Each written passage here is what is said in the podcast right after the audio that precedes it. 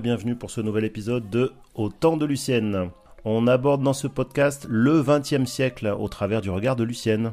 Lucienne est née en 1922 et nous raconte sa vie de petite fille dans les années 20, d'adolescente dans les années 30, sa vie pendant la Deuxième Guerre mondiale, sa carrière pendant les 30 glorieuses, sa retraite depuis les années 80 et jusqu'à maintenant.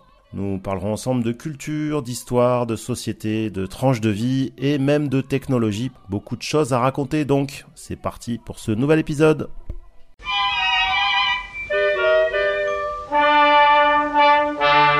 Aujourd'hui, épisode numéro 3.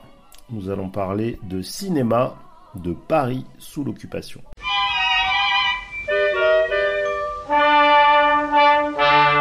C'est quoi un cinéma dans les années 40 Il y avait combien de salles? Combien de... Alors, comme toujours, que je pense encore à l'heure actuelle, on fait partie d'un circuit. Ouais. Bon, voilà, nous faisions partie du circuit Gaumont. Et euh, là, on pouvait acheter, enfin si on pouvait dire acheter, parce qu'on était obligé de passer par euh, le bien vouloir des Allemands. Donc, vous faisiez partie du réseau Gaumont? Ah, du, réseau Gaumont. Donc, Et les films étaient choisis euh, selon des quotas? Par, par, les Allemands, en fait Par les Allemands. Si on avait, par exemple, un, bon film qu'on passait peut-être un jour, trois semaines après enfin, les, salles qui passaient en plein centre de Paris, bon, mais c'était les mêmes films, hein, d'accord Et on les passait un petit peu après. Peut-être que je pourrais te dire qu'à ce moment-là, on, on recevait tous les mercredis matins un sac plombé dans lequel il y avait des petites bobines, 10, 12, 15 petites bobines que le projectionniste, à ce moment-là, attachait les unes avec les autres. C'est pourquoi, à l'époque, quelquefois, quand le, raccord, le, raccord euh, sautait, à ce moment-là, ça faisait un zigzag et on allumait la salle le temps que le projectionniste euh, recolle. recolle le truc. Euh, et ben après, il y avait deux grosses bobines. C'est bien qu'il y en avait une qui était finie, il y, avait l'autre. Donc deux projecteurs. Deux projecteurs, avec des arcs. Ça, il fallait acheter ça aussi pendant que, c'était l'occupation, après chaque séance, il fallait passer au commissariat, déposer un petit papier, comme quoi sur l'honneur, on, disait qu'on avait vérifié toute la salle, qu'on était là et qu'on n'avait pas trouvé de bombe. Ah oui, ok. Voilà, ça c'était un texte. Alors, euh, au début de la semaine, j'en faisais pour toute la semaine. Voilà, et puis bah, il fallait passer. Et après, il y avait le couvre-feu. Donc, il fallait fermer vite, vite, prendre le métro, pour arriver chez nous. Voilà. Donc, c'était ça. Et les couvre-feux, c'était fréquent Comment bah, c'était tous les jours. Tous les jours. Un couvre-feu bah, C'est tous les jours. Bon, et en plus de ça, il ne fallait pas d'éclairage. Donc, euh, c'était un petit peu dans le noir euh, quand tu y allais. Et, oui. Et ce cinéma, combien de salles? Une salle Deux salles ah, bah, Il n'y a qu'une salle. Une salle. Qu'une salle. La, plupart des cinémas, c'était. Ah, c'était une, salle où il n'y avait pas. Non, il pas. Et... Parce que tu sais qu'aujourd'hui, on est surtout sur des oh, multiplex à coup de 8, 10, 12 salles. Et je vais te dire qu'après, il, a été, il a été vendu, mais longtemps après, et c'est un supermarché qui est là maintenant. D'accord. Donc tu vois le genre. Voilà. Alors il y avait quand même un balcon. Bon, on avait rénové tout ça, acheté des fauteuils neufs en, en velours rouge.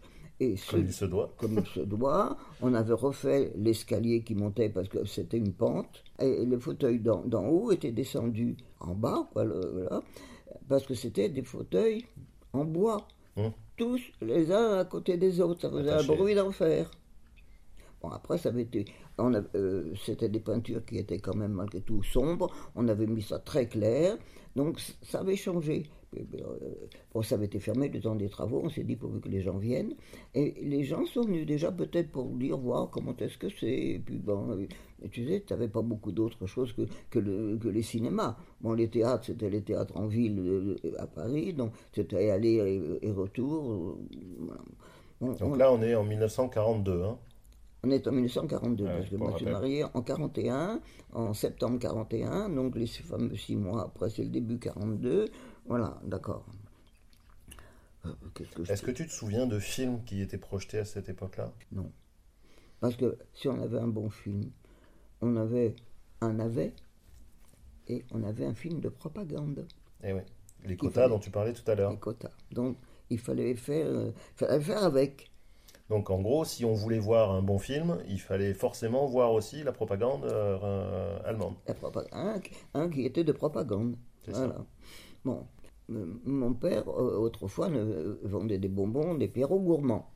Et papa avait donc gardé des, relations probablement avec les personnes. Et quand il était venu à Paris, il avait été les voir. Ça ne se faisait plus. Mais en sous-main, on pouvait toujours en acheter un petit peu. Donc, euh, papa en avait acheté. Et moi, je les vendais à la caisse. Donc, c'était un billet, euh, d'accord, je crois que c'était 8,50 et on pouvait avoir des bonbons pour, 8, pour 1,50€ pour faire les 10 euros. Les gens donnaient un billet de 10 euros, ils disaient une place et des bonbons. 10 francs, bien sûr, à l'époque. Alors oui, j'ai dit euros? Oh là mon Dieu 10, euh, francs, voilà, c'est ça. Donc on vendait les, bonbons, je vendais les bonbons à la pièce à ceux qui en voulaient.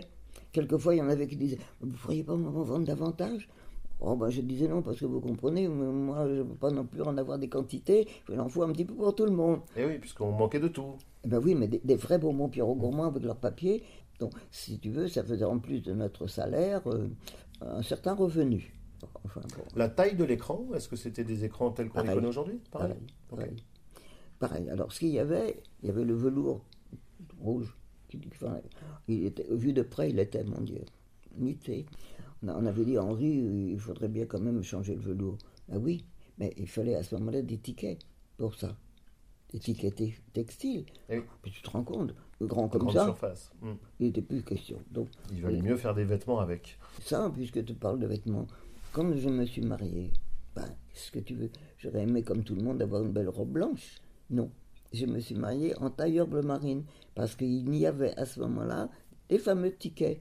Acheter une robe blanche, ben oui, mais quand est-ce que je la mettrai après? Une robe habillée, tu parles, il n'y avait rien, il n'y avait, pas plus de balles. Enfin, des balles, euh, oui, on pouvait toujours en trouver, mais bon, officiellement, il n'y en avait pas. Donc je me suis marié en tailleur, un petit chapeau avec une voilette. Mais c'était pas que moi, tout le monde à l'époque. Aucune jeune fille ne se mariait en blanc. On va faire un petit focus là-dessus dans un, dans un prochain épisode.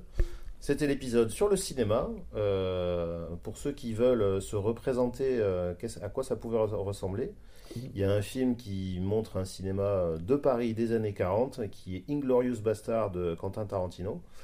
Euh, ça finit mal, hein, évidemment, c'est du Tarantino, mais vous pourrez voir hein, le, le, le type de cinéma dont il est question. À bientôt